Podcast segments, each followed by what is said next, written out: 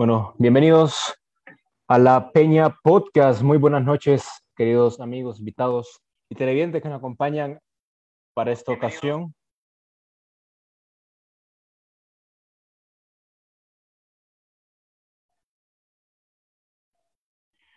Es un gusto presentarles lo que es la Peña de Madrid Madridistas Podcast, un programa dedicado para madridistas donde compartimos noticias, análisis sobre partidos, fichajes y demás.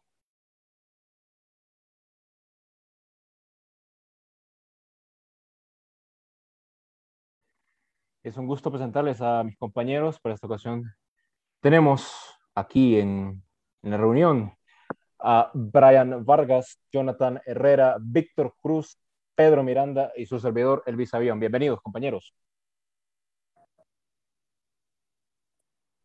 Eh, buenos días, buenas noches, buenas tardes, dependiendo de algunos lo vean. Saludos, soy Pedro Miranda. Saludos compañeros, muy buenas noches. Soy Víctor Cruz. Es un honor estar con ustedes, compartir y iniciar este nuevo proyecto, un proyecto que empezamos, que esperamos que llegue muy lejos y a darle.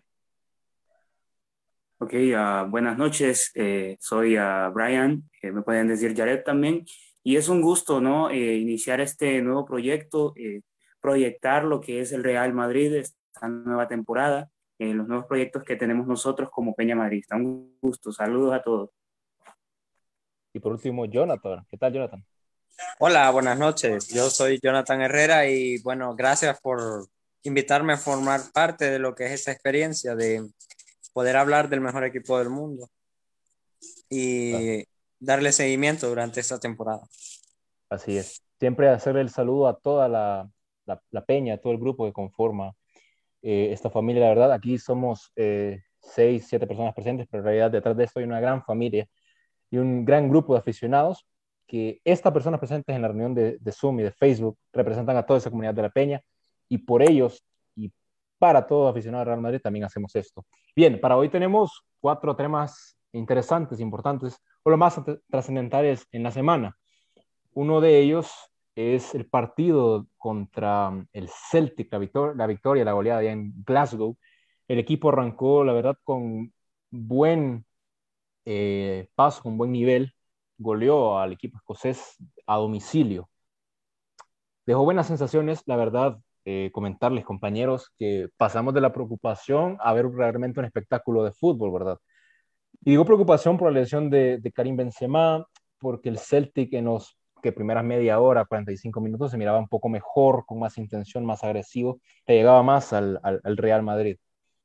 Dejó al final un buen sabor de boca, fueron 3 a 0. No, no, la verdad no creíamos, al menos la gran mayoría, por, por los antecedentes de la, de la temporada pasada, que sin Karim Benzema se pudiera sacar un resultado y aún más con jugadores como Hazard, ¿no? Eh, tomando ahí cierto protagonismo.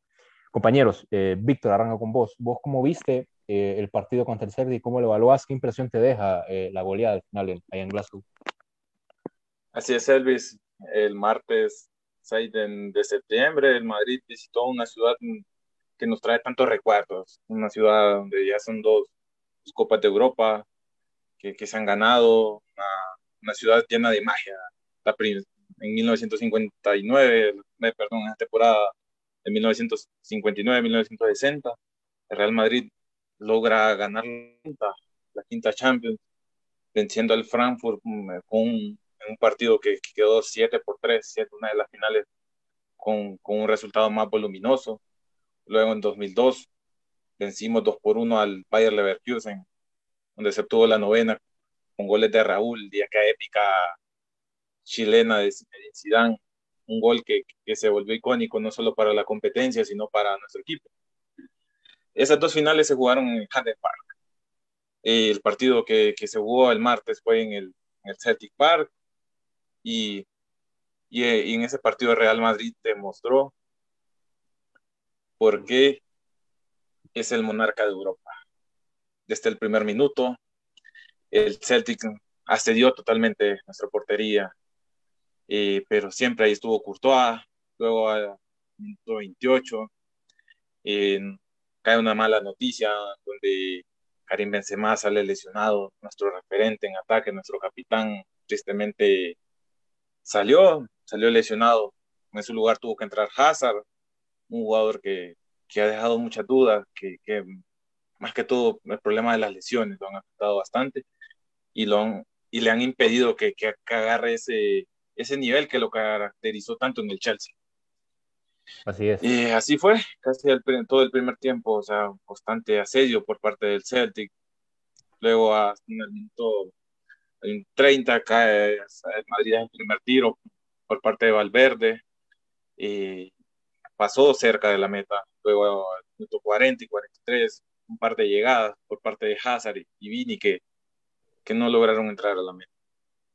Y así nos fuimos al, al descanso no, sabíamos, no sé qué, qué épica charla le ha de haber impartido Don Carlito, porque luego del descanso, al minuto 56, se repitió algo que, algo histórico, algo que, algo que todos vamos a que recordamos siempre, que fue el gol que asiste Fede Valverde a Vinicius. Lo mismo ocurrió en el primer gol de, de esta temporada y el uruguayo asistió a, a Vinicius y, y marca el primer gol de la temporada de Champions. No habían pasado ni cinco minutos. Y nuestro, nuestra leyenda viviente, el jugador que no queremos que se retire, el jugador que, que, llegó siendo carbón y se convirtió en diamante en el Madrid. Y Modric, con esa cara, esa, le pegó de, esa manera tan característica que tiene él, de tres dedos, y venció la meta de, de, Joe Hart. O sea, fue, fue, un gol increíble, un gol que de los que hace Modric, pues, de, de, esos goles que, que no solo es de verlos una vez, sino de verlos un montón de veces, porque uno queda impresionado.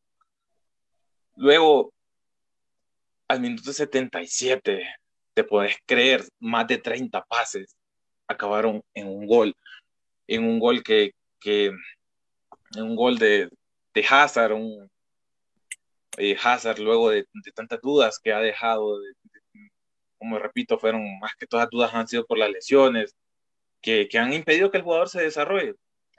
Ahí Hazard con ese gol agarra confianza a él, la afición agarra confianza en él y, le da ese impulso a él para que logre volver a ese nivel. Y, y así terminó el encuentro. 3 por 0, un encuentro que nos da tranquilidad, que nos da seguridad y nos da esa alegría, tres puntos que obtenemos fuera de casa y nos hacen seguir con esa racha esta temporada invictos, o sea, vamos invictos en ligas y vamos invictos en champions. Gracias. Totalmente. Siempre es, es bueno valorar, fíjense, las la victorias a domicilio. Uno dice el Celtic, equipos de menor importancia ahora en Europa, pero realmente a mí me gusta siempre darle el valor a lo que es la victoria a domicilio por lo pesado que son esas canchas. Muy pocos saben lo, lo, lo efusivo, o lo hirviente que es el, el, ambiente, la atmósfera en Celtic Park, y el mismo Modric lo resaltaba. Y al final terminar eh, goleando 3 a 0, quizá el club más grande de Escocia, un histórico, incluso la Champions campeón, es, es meritorio, ¿no? Y creo que hay que darle su valor. De lo que tiene es encajar o anotarle tres goles al Celtic, creo que es muy importante. La gente lo ve de menos por ese, por ese Celtic, pero yo sí le doy ese valor. Eh, y añadirle siempre ¿no? la, la, la, forma en cómo se dieron los goles de Modric y de Hazard. Bien, eh, Pedro, quiero escuchar sus, impresiones, cómo, cómo vio el partido, si lo preocupó, si lo emocionó, si, si quedó satisfecho, quería más goles. Lo escuchamos. Pedro Miranda, bienvenido. Gracias, Elvis. Bueno, la verdad es que uno eh, con el Madrid uno quiere que siempre gane. ¿verdad? Creo que una de las cosas más grandes que tenemos y que nos han acostumbrado también, porque hay que decirlo, el Madrid nos ha acostumbrado a batallas épicas, nos ha acostumbrado a, hacer cosas, hacer cosas de, locos. Yo creo que últimamente estamos viendo un Madrid que tiene una etapa de transición. Eh, yo lo veo así desde ese punto de vista. Eh, eh, hay gente que se queja porque se fue el comandante, por ejemplo, hay gente que se queja porque se fue Sergio, porque se fueron otros de nombre, se fue Casemiro al inicio de temporada y empezamos a sufrir quién va a tomar ese puesto. Eh, siempre he sido bien optimista. Bueno, yo creo que fui uno de los que estaba chabacaneando en el aspecto de que le dije yo que en el segundo tiempo iban a entrar los goles y que iban a ser tres.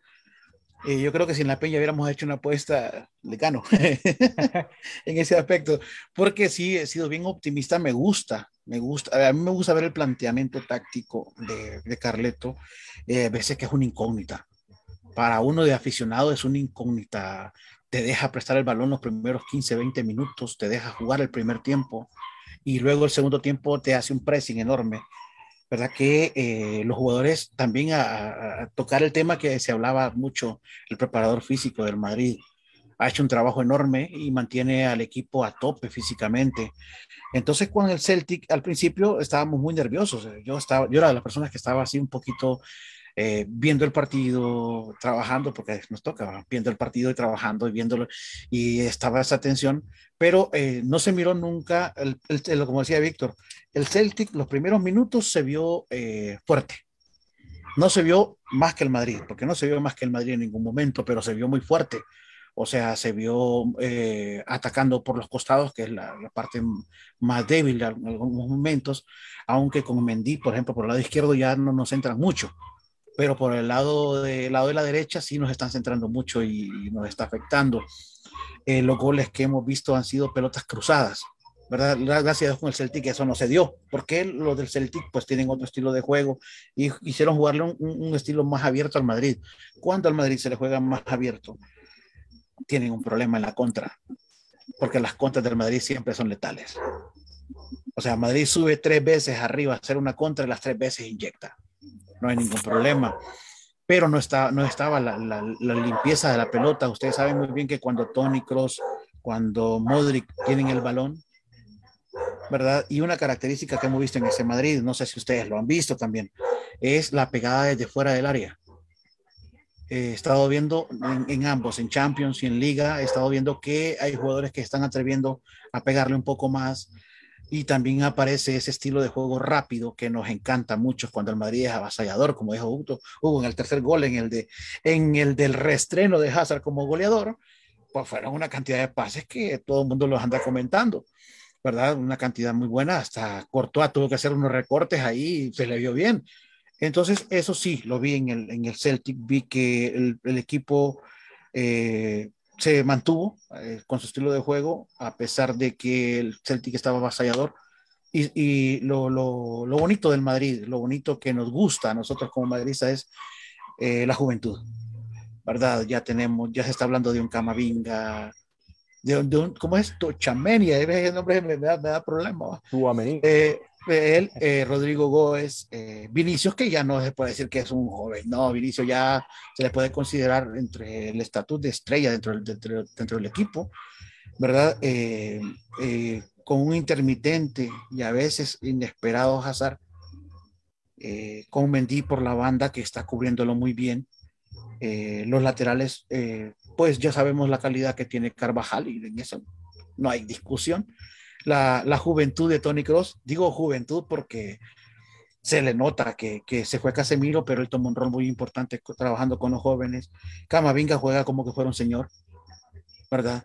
Y a veces le, hablaba, alguien hoy que se tenía un parecido muy grande a Sidor, ¿verdad? En el aspecto físico y en el aspecto, en el aspecto también de trabajar en el campo.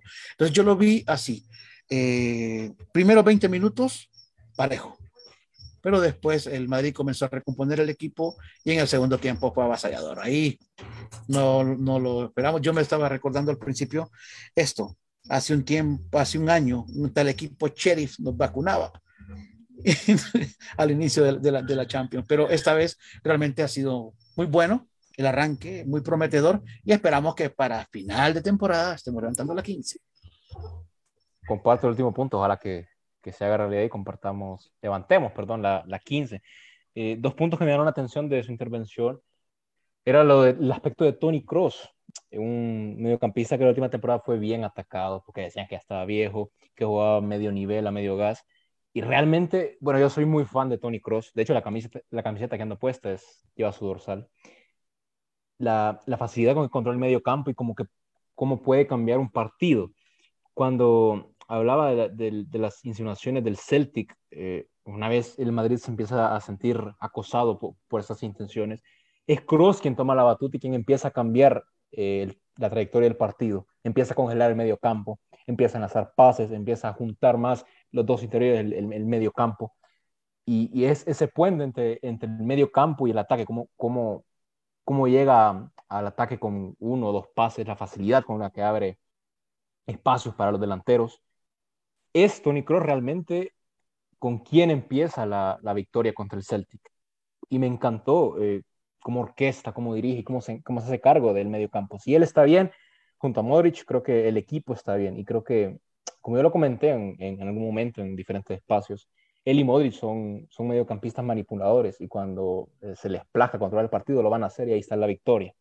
Otro punto también es las críticas a Mendy, también un jugador importante, de hecho que dicen que, que no ataca, que es malo técnicamente, pero realmente es aguerrido, un, un, lateral muy fuerte y que muy pocos le, le, pasan. Yo, aquí se los digo, no recuerdo ningún partido que hemos perdido por culpa de Mendy.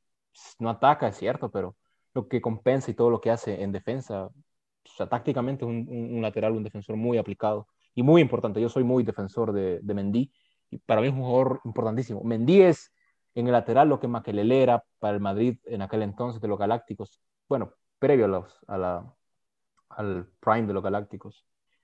Eh, que era, era la estabilidad del mediocampo. Bueno, más o menos eso es Mendy para la defensa. Creo que importantísimo tenerlo en el 11 titular. Bien, pasamos con uno de nuestros panelistas, uno de los más jóvenes, creo yo, Jonathan, un fichaje de última hora en el deadline para unirse aquí a la Peña Podcast. Doy la bienvenida a Jonathan Herrera, qué gusto tenerte. Y bueno, ¿qué puedes añadir aquí a tus impresiones de la goleada allá en, Glasgow? Bienvenido.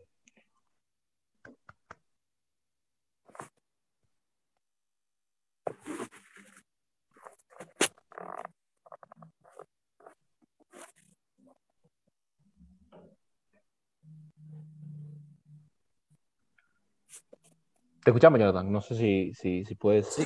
Eh, Tuve un pequeño fallo, sí, sí, sí. Bueno, hablamos de la gravedad de la lesión de, de, de, Benzema. Bueno, aquí dice que la rotura muscular en el caso del muslo derecho y cierta sobrecarga que ha tenido debido a la poca rotación que últimamente ha sentido, podemos tomar en cuenta que mm, hasta cierto punto le ha desembocado en, en lo que podemos llamar eh, un problema que nos podría salir muy caro si seguimos con esta dependencia, debido a que tal vez comenzó con una lesión que prácticamente una, podríamos decir una alerta verde, algo no muy, muy grave.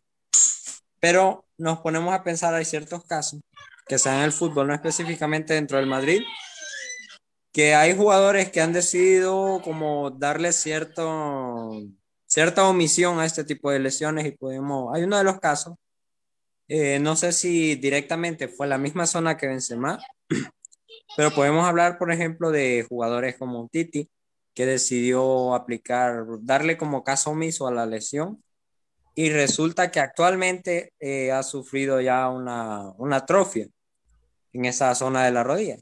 En el caso de Benzema, nosotros sabemos que no es muy grave debido al parte médico que se dio en la, lo que se dio a conocer y podemos, podemos decir que de momento es falsa alarma, pero en cierto momento esto nos podría pasar factura y lo estamos viviendo, porque tal vez podemos decir una algo tan insignificante como una sobrecarga que tal vez con una, como quien dice, con una rotación podríamos solucionar.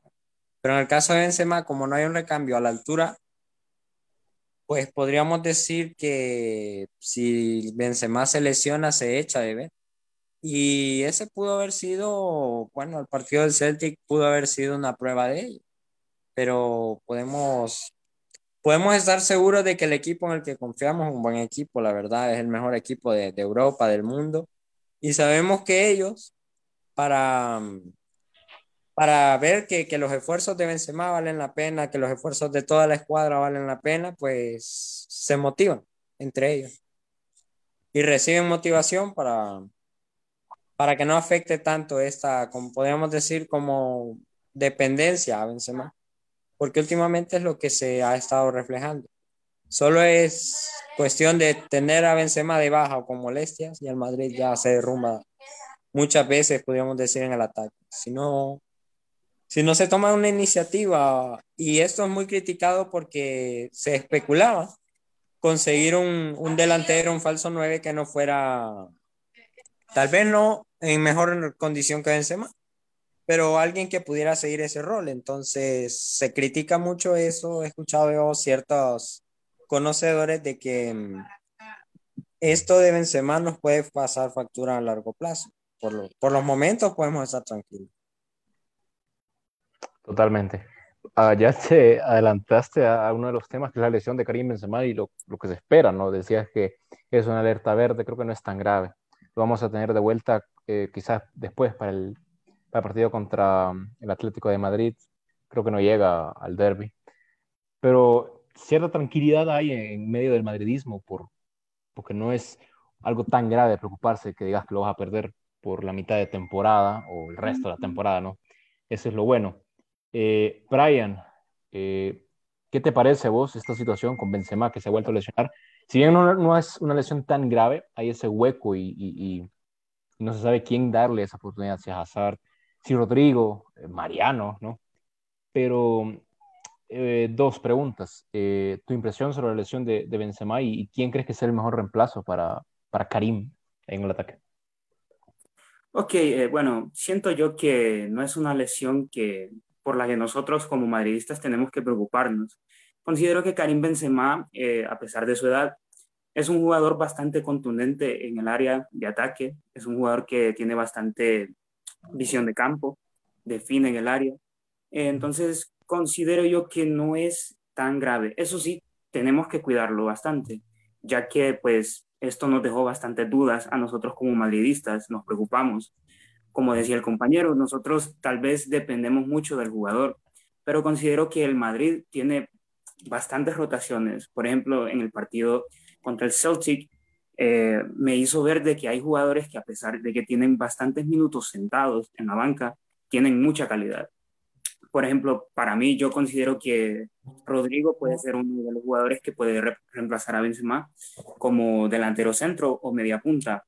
Eh, tenemos a un extremo derecho, tenemos a Marco Asensio también, que no, no le he visto mucho esta temporada, a pesar de que es un jugador eh, bastante contundente, tiene una buena zurda. Entonces, eh, este primer partido de la Champions League me hizo ver un Madrid en conjunto de alto nivel. no necesitamos estrellas, no necesitamos jugadores de nombre para ganar una Champions League. Creo que eso quedó demostrado en la, en la temporada pasada. Eh, Vinicio Jr. ha tenido un incremento enorme en su nivel futbolístico, un jugador que invierte mucho en su fútbol. Y pues nada, creo que no tenemos eh, que preocuparnos, tenemos bastantes jugadores que pueden llegar a ser eh, estrellas. Exacto, me gusta mucho tu, tu, tu apreciación de que hay, hay, variantes, pero hay que saber usarlas. La, la, gente pedía mucho un delantero, un sustituto para Benzema.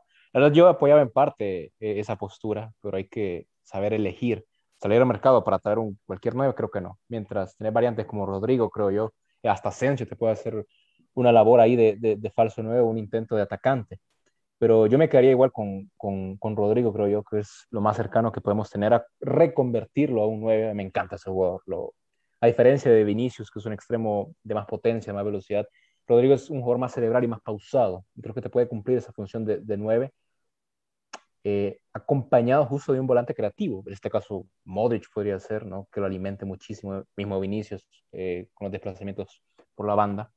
Pero creo que sí tenemos las variantes para, a corto plazo, ¿no? Menguar la situación Benzema dependencia. Bien, tenemos eh, uno de nuestros temas, el tercer tema para, para esta noche, y es el caso de Hazard, justamente. Lo vimos ingresar por, por Karim, sustituirlo, y realmente dejó una buena sensación. Eh, nos impresionó y la gente se empezó a ilusionar, empezó a decir que era el regreso de Hazard, que realmente eh, volvía a su nivel, etc. Eh, culminó el partido con una asistencia y con un gol. Creo que al final redondeó un buen, buen encuentro y nos deja tranquilos al saber que se puede contar con una variante más. No sé si, si en ese puesto centro delantero, pero al menos ubicarlo en algún lugar del ataque para que pueda acompañar a los demás eh, arietes. Eh, les quiero preguntar, vuelvo al otro extremo ya con, con Víctor, ¿qué, ¿qué, sensación te dejó Hazard? ¿Cómo lo ves? Yo sé que vos sos admirador y, y, fanático número uno de Hazard. Eden. ¿Cómo, ¿Cómo, lo viste, Víctor? Eh, así es, Elvis. Elvis como es, es imposible dudar de un jugador como Hazard. Como decía cuando, cuando estaba dando los datos del partido, Hazard es un jugador que, que, que al Chelsea le dio tanto y, igual nosotros tenemos esa misma fe de que algún día las lesiones se acabe y, no, aporte con goles al equipo. Y lo que ocurrió el, martes eh, da confianza, le da confianza a él, da confianza a nosotros. y quizás no, nuestro deber como, como aficionados no es criticar el jugador. Es cierto, uno, uno exige que, quiere que, que, que, que, que gane en todo momento, que, que, gane en su mejor momento siempre, pero con Hazard no ha sido el caso así, toca apoyarlo, porque es un jugador nuestro y eh, ande mal o ande bien, hay que apoyarlo. Totalmente, es parte de, de, de la plantilla, ¿no? Es que la gente le exige por, por, lo que costó y porque lo demostró antes, pero bueno, hay muchas cosas que influyen.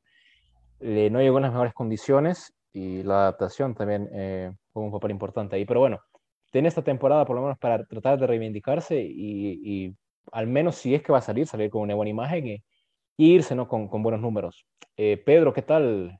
¿Cómo vio a Hazard? ¿Ya hay reconciliación, reconciliación entre la Peña y demás aficionados con, con el belga?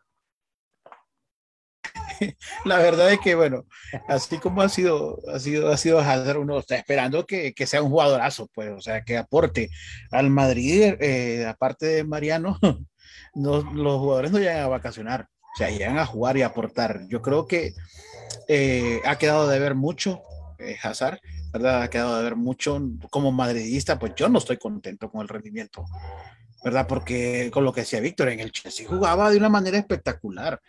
Eh, ya metió gol en, el, en, el, Celtic y estábamos esperando que en la liga pues también hiciera un partido espectacular, pero se le vio opacado. Entonces eh, lo veo más como más suplente, como que entra con más ganas. Y yo creo que tengo el, la opinión de muchas veces de, de Osmer Ordóñez, que nos gustaría que, que Hazard levantara, que reventara, que ya era tiempo, que ya fuera tiempo pues de que él aportara un poco lo que decía Elvis, eh, costó tanto, bueno, que le aporte algo. De repente, nosotros tenemos un problema como aficionados, tenemos una, una, una percepción de tres días.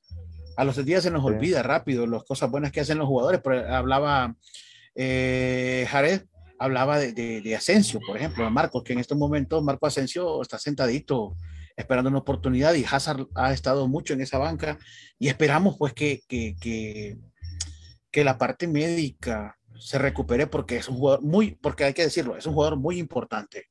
O sea, es un jugador muy importante para la plantilla por el estilo de juego que él tiene. Por su, por, vaya, eh, se le vio en el momentitos contra el Celtic, lo que, lo que se le vio en esa parte del partido, ciertos momentos que cómo recuperaba aún al, primer gol, le quieren cometer una falta y no, no, no se deja caer, se le sigue, sigue con el balón y se le mira la fortaleza, pues entonces uno espera que esta vez eh, ya reviente de un solo, que nos aporte, que, eh, que sea el sustituto de Karim, porque hay que decirlo, todos, eh, el, gato es eh, nuestra máxima esperanza en ese aspecto en, en, el 9, pero también esperamos que, que Hazard ya tome ese, ese, ese puesto, que, que da la oportunidad ahorita que Karim está lesionado, que sea él quien tome las riendas y que levante el juego, porque sí necesitamos que levante el juego a toda potencia, ¿verdad?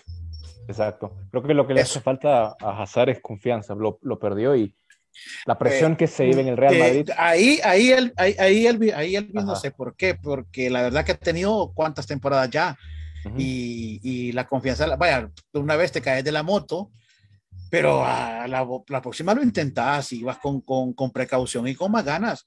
Eh, pero ya él con, con, con, lo que tiene ahorita, eh, yo creo que se le debe exigir un poquito más. Que decía esto porque se le notaba, porque no es lo mismo estar en el Chelsea a estar en el Real Madrid por el peso que hay atrás. Todo. Y que se le nota también cuando, cuando toma el balón, no, no es como que sea tan lanzado al regate. Me acuerdo en el Chelsea, el tipo tomaba el balón casi en medio campo y limpiaba eh, todo el ataque a, a, punta de regates. Una, sens una sensacionalidad, lo, lo, sensacional, perdón, lo que hacía. Y se le da con tanta confianza y con tantas ganas.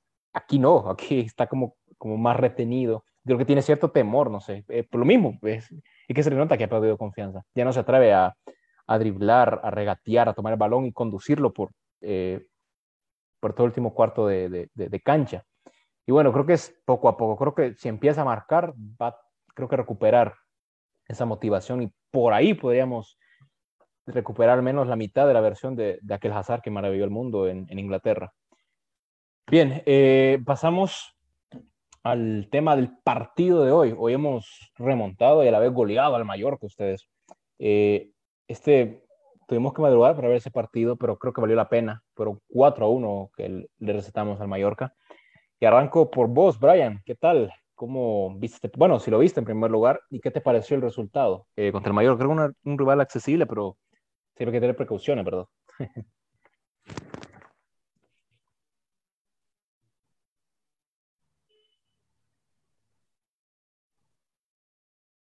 Escuchamos, Brian.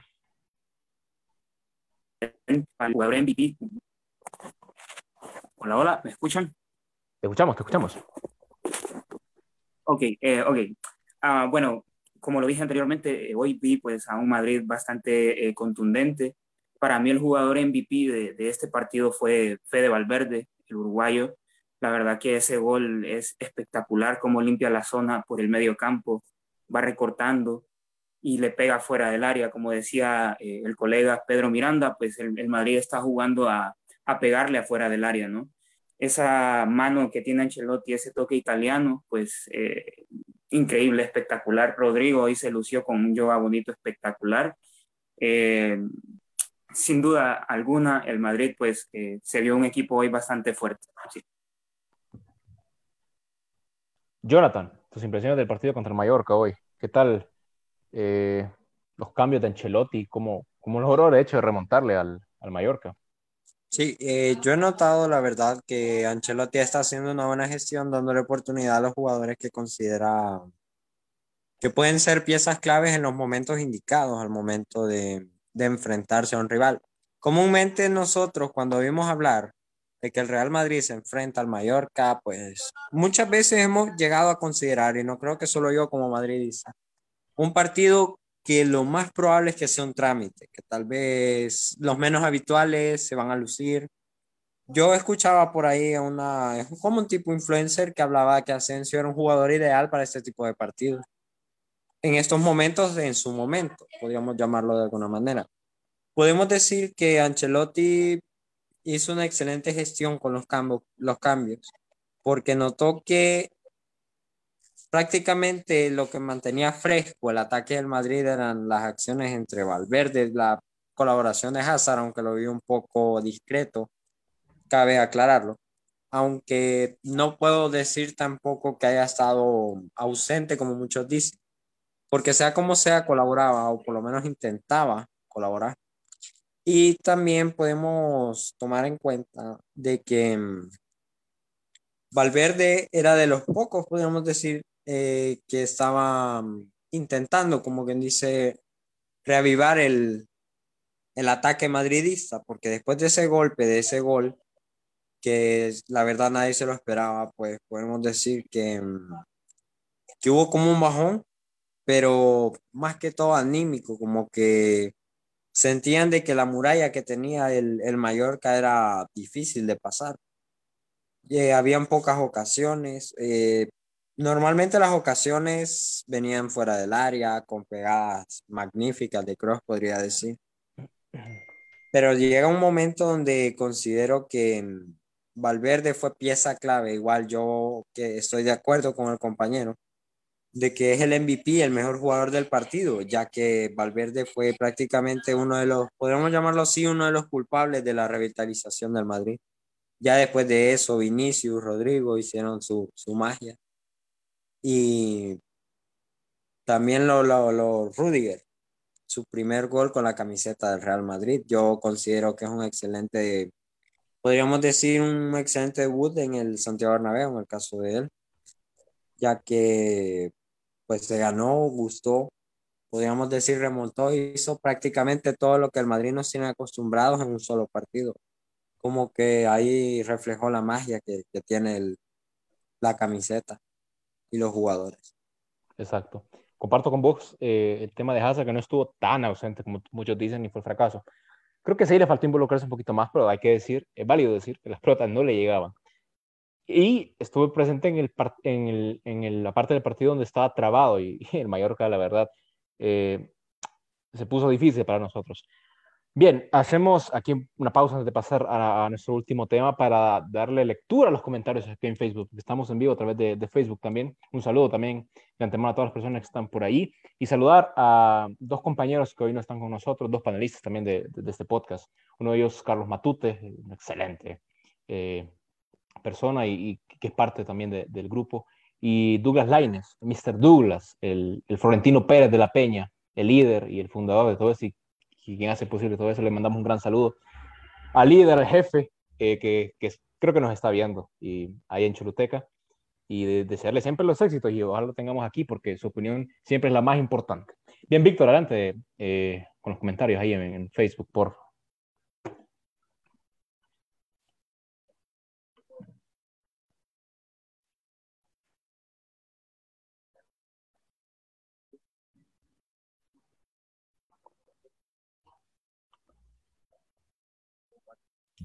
Víctor, el otro micrófono, porque no te estamos escuchando. Sí, no, no, no te logramos escuchar con claridad. El de la compu, el de la compu, Víctor.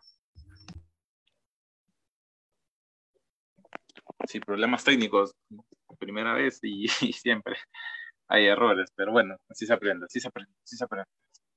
Bueno, sí, saludos a, a Osmer Joel Ordóñez, y eh, nos dice, Tony es un tipo frío y calculador, no pierde perspectiva por ningún motivo.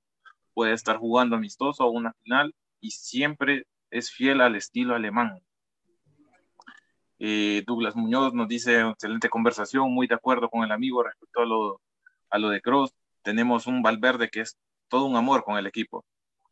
Saludos igual a Álvaro Lezama, que nos dice muy buenas noches, saludos a la Madrid y saludos a todos los que están conectados y están pendientes de, la, de esta transmisión. recordarles también que mm, este programa va a estar eh, subido en Spotify. Para quienes no lo puedan ver, lo puedan al menos escuchar a la hora que ustedes quieran. Eh, muy pronto estará por, por esa plataforma. Bien, tenemos nuestro último tema antes de cerrar y es un caso que no sé a cuántos logre decepcionar o simplemente no sé a todos les le, llama la atención, si les interesa o no. Pero Conocimos a principios de la semana pasada la renovación de Rhys James por el Chelsea. ¿Y por qué traemos este tema aquí a la reunión? Bueno, Rhys James es un jugador que el Real Madrid, la verdad, le estuvo poniendo un ojo desde, por ahí del año pasado, final del año pasado más o menos. Y estuvo muy vinculado justo en aquella, em, en, aquella serie contra el Chelsea por de final en Champions, donde se calentó más este rumor de, su posible llegada al, al Bernabéu. Bien, el jugador, el lateral eh, derecho, ha renovado con, con, el Chelsea hasta 2028, si no me equivoco. Y aquí ya se diluye una gran posibilidad o un gran anhelo de la directiva de cara a, próximos proyectos, sobre todo el proyecto 2023.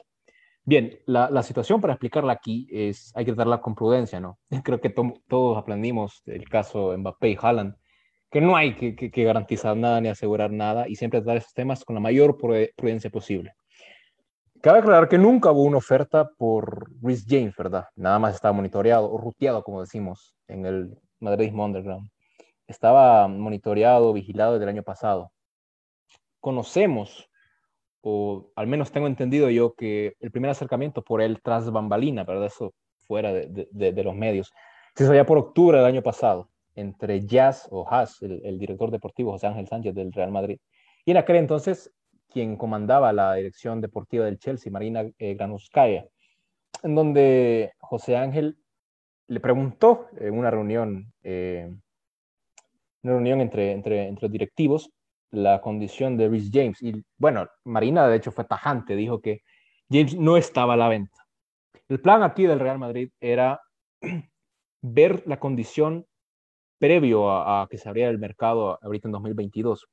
El problema es que al Chelsea le cayó esta sanción por, por todo lo, lo, desembocado en la guerra entre Rusia y Ucrania y ustedes saben lo que pasó con Abramovich y todo eso. Bueno, ahí como que se congeló esta, este tema.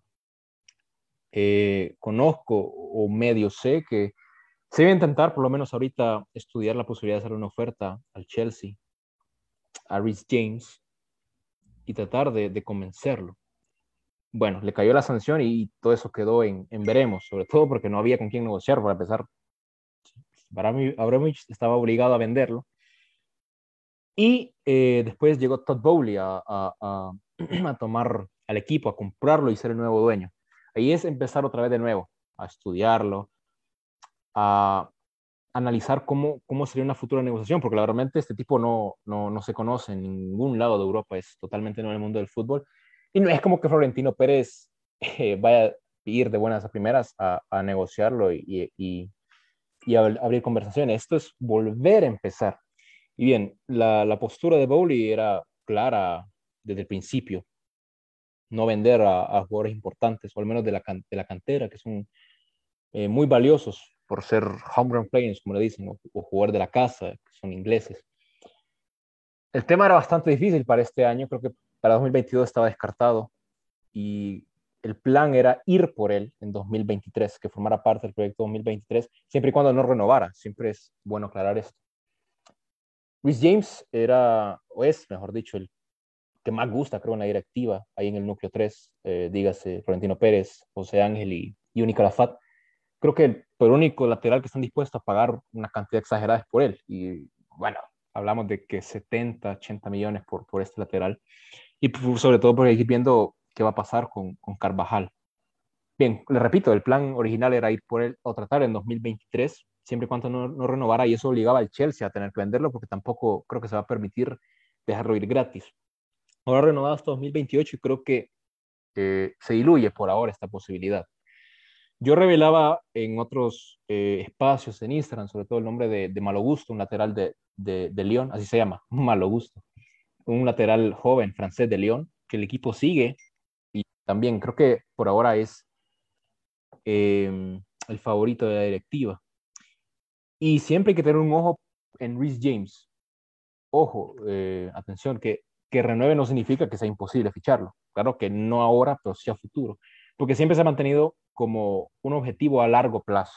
Una vez que se retire Carvajal, hay una necesidad de, reforzar que sea urgente esa, esa, zona lateral derecho y no significa que no, no vaya a volver por él. Y le pongo los casos, por ejemplo, de Hazard, un jugador que el Real Madrid seguía de 2016, 2017, por ahí, lo fichó. Courtois, un, un jugador que seguía de 2015, lo fichó.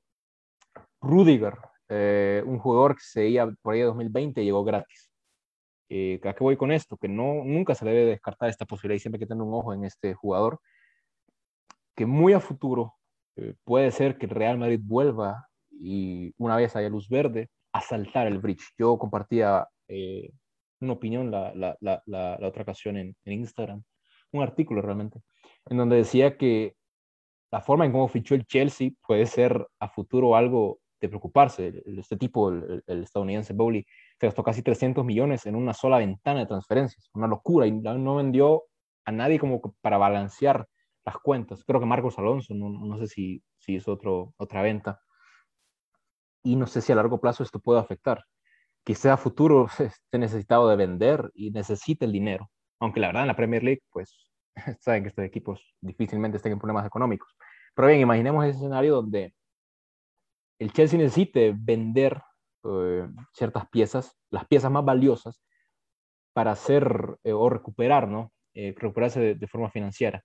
Creo que el Madrid va a estar ahí. Creo que por ahora vigile desde, desde las sombras la situación de Kai Havertz, de Rhys James y de Wesley Fofana. yo desde, desde, aquí les digo que, ojo, no, no aseguro nada, pero no hay que descartar eh, las posibilidades de, de, que veamos estos tres jugadores en el futuro en el Real Madrid. Hay que ponerles un ojo a estos tres en futuros mercados y yo sé que, que, que, en el momento que haya luz verde, luz verde y el Chelsea acepte negociar, no tengo dudas que vamos, vamos a ir a por ellos, con todo.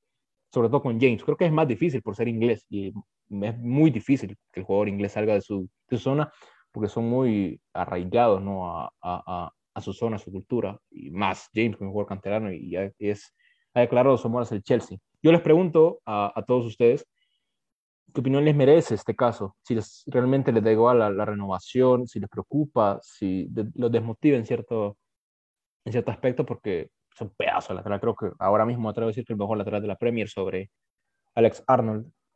Eh, ¿Cómo evalúan la situación? Pedro. Primero, una de las, cosas que, ha complicado o que nos ha puesto nerviosos a los del Madrid es la no contratación de muchas piezas clave dentro del partido. Creo que se necesita alguien de ese, de ese peso, de ese calibre, para reforzar también esa zona que es tan importante dentro del Madrid. Eh, tenemos jugadores que están ya cumpliendo un ciclo, ¿verdad? Y que también, jugadores que también se van a ir y hay que cubrirlos.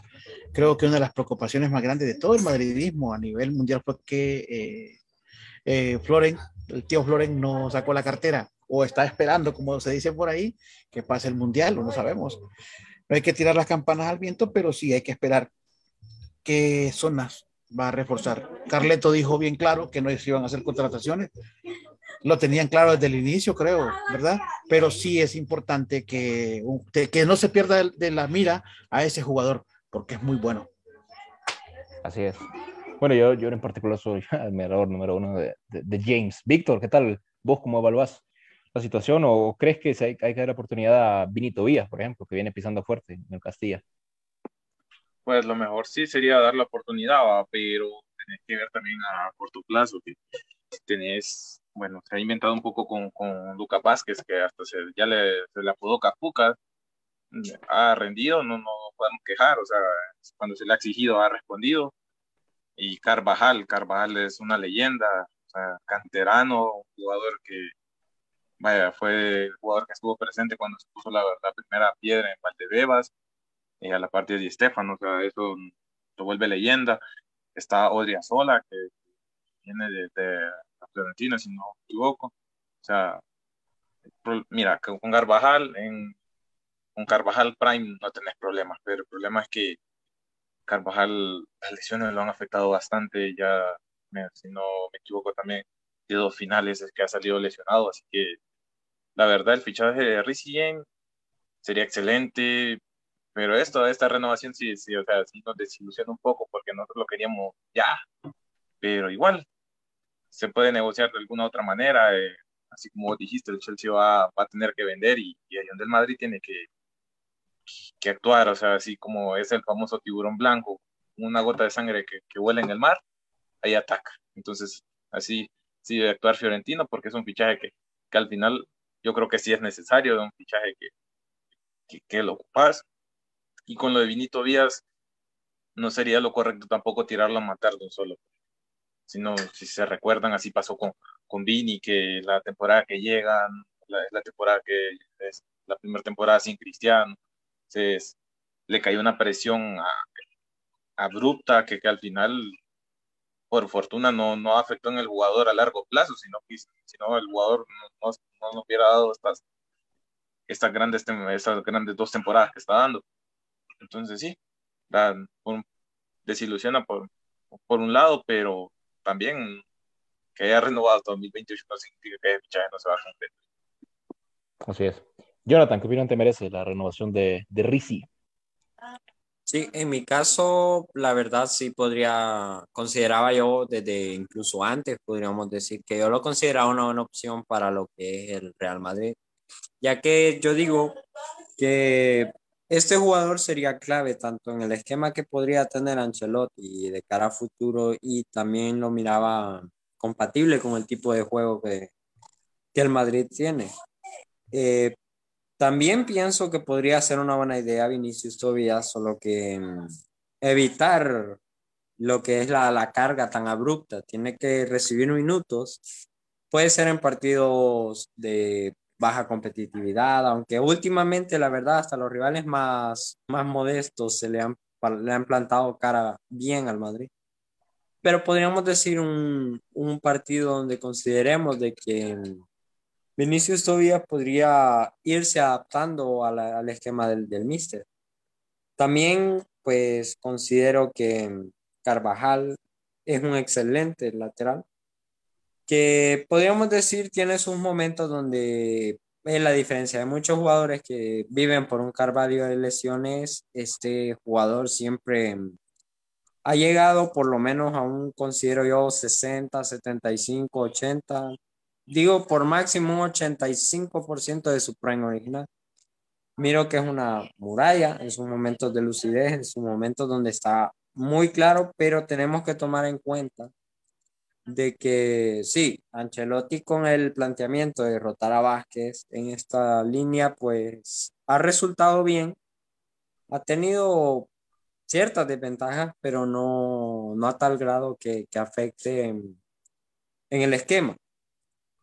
Pero debemos tomar en cuenta de que Rhys James sonaba como una mejor opción que Lucas Vázquez o que Vinicius todavía por la experiencia que tiene competitivamente y por una posición, podríamos llamarla natural, que normalmente podemos decir que, este, que X jugador se, se desempeña bien en esta posición, pero no hay, la verdad, como un jugador que tenga esa posición natural. Yo creo que para mí, si James no viniera, podríamos decir, era a corto o mediano plazo, sería una excelente idea empezarle a dar minutos a Vinicius todavía porque sí he visto su trayectoria y veo que, que, es muy bueno, la verdad. Es un excelente, excelente lateral, lo vi en la, la pretemporada y le vi mucho, mucha capacidad para, para ser competitivo. Yo creo que cuando el Madrid ya tenga cierta ventaja, creo que sería un momento adecuado,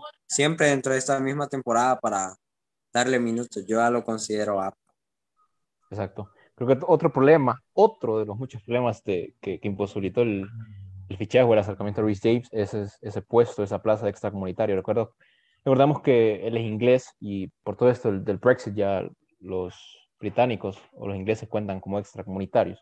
Y hasta ahorita no, no había plaza para agregar a, un extracomunitario más. Hasta ahorita llegó el, el, el, pasaporte de Vinicius y se espera que para enero lleguen los de Rodrigo y los de Militao Entiendo que uno de esos eh, puestos se le va a dar a Vinicius Tobías y que el club empiece a, a darle ¿no? esa, esa, experiencia que requiere el lateral. Porque si hay que ir pensando, una vez que se retire Carvajal, creo que a Carvajal le quedan unas dos temporadas por mucho. Y a, a partir de ahí hay, hay que, empezar a pensar en su sustituto, un reemplazo a la, altura del club, ¿no?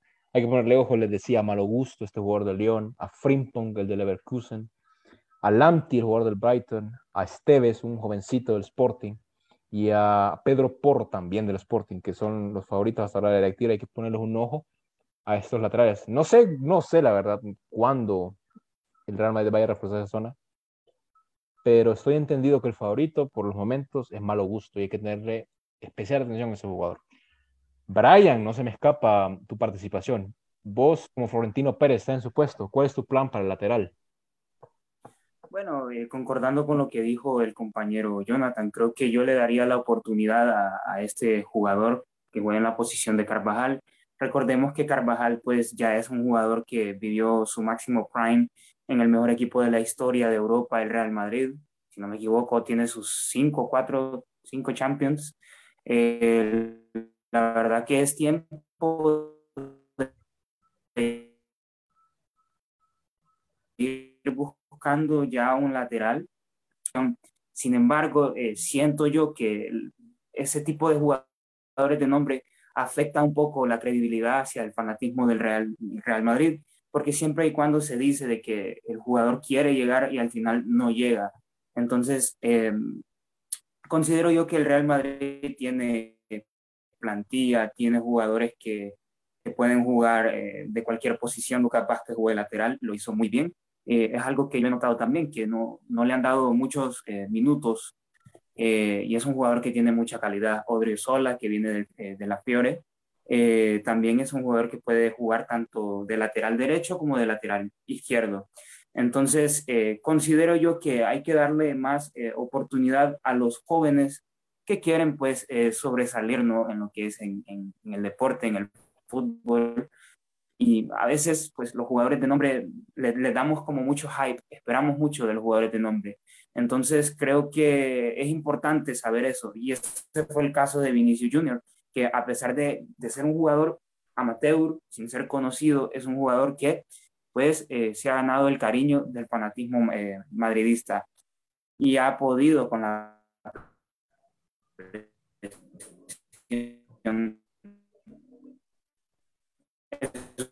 muy importante porque hay muchos, hay, eh, hay que buscar más competencia y esto ha quedado demostrado en la temporada pasada, ¿verdad? Sin jugadores estrellas hemos, hemos, hemos ganado la, la 14. Entonces creo que llegue o no llegue Rick James o cualquier otro jugador, pues tenemos eh, más, más opciones. Que, por lo tanto, hay que esperar.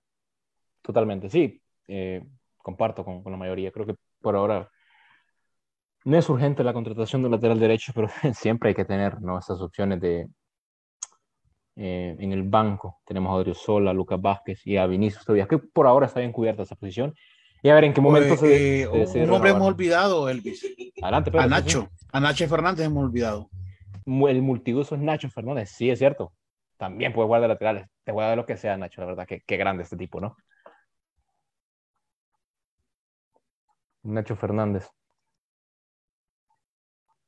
Bien. Compañeros televidentes allá en Facebook, hemos llegado al final de este primer episodio en este podcast de la Peña de Madridistas.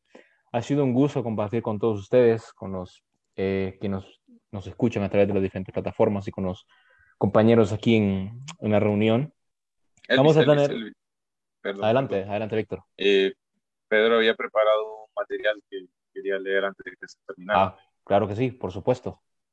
Ustedes mandan. Adelante, Pedro. Lo escuchamos. Todo suyo. Bueno, eh, Elvis, eh, Jonathan, Brian, eh, Víctor, un gusto. También a Carlitos Matute y a Don Douglas. A Don Douglas, bueno, así, lo conocemos nosotros en el grupo. El hombre más feliz del mundo. Hoy, viendo el partido Madrid-Mallorca, estaba pensando en algo y le decidí titularlo Tiempo sin Karim. ¿Verdad? Como, como digo yo, siempre se extraña el gran capitán y líder de este Madrid moderno, donde hoy Tony Cross, el panzer alemán, guió un equipo tomando la batuta eh, de un equipo, como decía mi abuelo, que está entre Camagua y Elote, que todavía no madura, pero todavía no está verde. Por un lado, la nueva generación del Madrid que está apuntando a ser protagonistas tanto en la Liga como en la Champions, y lo mismo esperamos en el Mundial. Los jugadores que ya el tiempo los ha curtido con títulos y con grandes partidos. Hoy el Madrid, después de recibir un gol en contra de parte de Mallorca, fue el equipo que se recompuso, dándonos goles de gran factura. El primero fue de Valverde, que inicia la gran jugada, el muro Courtois, pasando a un Dani Ceballos, cediendo a Fede, que desde el campo propio inició una cabalgata, sorteando rivales hasta terminar con un tiro cruzado con su pierna izquierda. Imposible para un portero rival que solo le tocó nada más que adornar la jugada. Después, la nueva atracción de la Casa Blanca, que a veces uno dice que es fijo gol y resulta que la falla, luego toma el balón y hace unas diabluras imposibles y la clava donde más le duele los rivales y nos alegran los madridistas para luego bailar y levantar sus brazos y motivar al público para que lo sigan apoyando. Ese gol es el gol de Vinicius. Pero la samba no termina así de fácil. Apareció Rodrigo Góez, el chaval prometedor, que se metió en un túnel rojinegro que no pudieron hacer nada ante tanta magia brasilera para poner el 3 por 1. Pero faltaba la cereza del pastel. Llegado libre, pero con un corazón enorme blanco. El otro panzer alemán defensivo se ponía la camiseta de un 9 y en un centro cruzado y de pierna izquierda le ponía la lápida de un equipo que se emocionó al inicio, pero que no pudo contra el equipo rotativo de Carleto Ancelotti.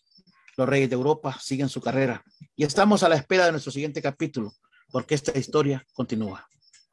Muchas gracias, buenas noches. Qué grande, Pedro, qué grande. Por favor, les pido aquí, compañeros, un aplauso para, para don Pedro Miranda, la verdad, buenísima pieza. Usted. Eh, le pregunto, ¿lo escribió, ¿lo escribió usted?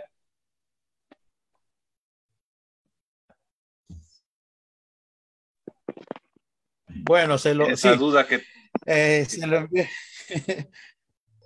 se lo envié temprano a Víctor y le dije, mira, estaba emocionado Eh. por el inicio de, la, de este podcast de La Peña y le digo, escrito algo para leerlo en la noche Buenísimo. porque no había tenido, le he leído bien, no había leído bien el, el- el programa.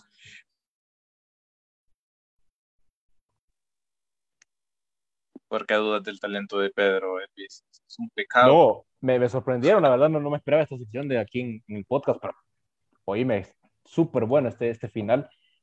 La Eh, Pedro No sé si llamar. volví. Le escuchamos. Volvimos, ¿verdad? Eh, y, le decía a Víctor, pues quería leerlo hoy porque siempre me gusta escribir eh, sobre dos equipos que son mis dos amores. No le voy a decir al otro porque algunos se molestan en el grupo. Entonces, pero sí, esta es la Peña Blanca del Madrid. Entonces, siempre que pueda, pues haré mis escritos y compartirlos con todos. Me gusta. Eh, Víctor sabe que es mi pasión, la radio, es mi pasión los medios de comunicación y no hay cosa mejor que, que hacerlo con el Madrid. Aparte, pido permiso para saludar a, dos de mis hermanos, a Osmer Joel Ordóñez y a José Pavón. A propósito, saludar al papá de José Pavón, que está de cumpleaños, a don Carlitos, y a todos los madridistas. A seguir siempre pensando de que queremos la 15 y no nos conformamos con eso, vamos por más. A la Madrid. A la Madrid. Y, y siempre hacer la invitación de que siga con estas piezas excelente, la verdad. Este, ese segmento lo vamos a hacer, lo vamos a incluir siempre, siempre que podamos, para hacer poemas aquí en el podcast, porque también se vale más con alguien que es locutor ¿no? y experto en este medio. Buenísimo usted. Eh, le agradezco, Pedro, la verdad, por, por, por, esa participación y por esa pieza en, en específico. Bien, hoy sí, eh, se me hay sorpresas. Hemos llegado al final de, de este podcast, este primer episodio aquí en la Peña Podcast, representando a una comunidad entera, que es un grupo que tenemos en WhatsApp de, de, muchos aficionados, pero realmente es una familia muy grande porque tenemos madridistas en todo Honduras. Y hacemos este esfuerzo para llevárselo a todos ustedes porque es un programa de madridistas para madridistas, para que todos aquellos aficionados se integren y nos acompañen aquí en ese programa y nos puedan escuchar acerca del mejor equipo de la historia y dar aquí nuestra opinión. No se pierdan, el, por cierto, el próximo episodio. Vamos a tenerlo el partido contra el Leipzig. Ponerle un ojo a lo que haga en Kunku en ese partido. Vamos a hablar del tema de Hendrik, de Bellingham y todo lo que vaya aconteciendo durante la semana. Les agradezco, compañeros. Espero contar con ustedes y con, con Carlos y con Mr. Douglas en el siguiente episodio. Los dejo para que se despidan. Empiezo aquí, Víctor. Muy buenas noches, gracias y gracias por, por seguir nuestra transmisión, gracias a todos los que comentaron y gracias por apoyar este proyecto que ya días con él lo traíamos pendiente y al final lo logramos concretar Esperamos que estos sean pequeños pasos de un proyecto muy grande y síganos viendo, sigan pendientes de las transmisiones. Jonathan. Pues muchas gracias especialmente a los madridistas que han tomado pues la decisión de, de apoyarnos, de ver este programa que podríamos decir con, con mucho amor a la camiseta, al escudo, pues traemos para ustedes. Espero que les haya gustado y esperando también de que este proyecto que viene comenzando siga en pie y nosotros podamos siempre traerles criterios sobre el, mejor equipo de la historia. También agradecer a mis compañeros que han tenido una excelente participación y como siempre no conformarnos porque le vamos al mejor equipo del mundo. Así es. Brian.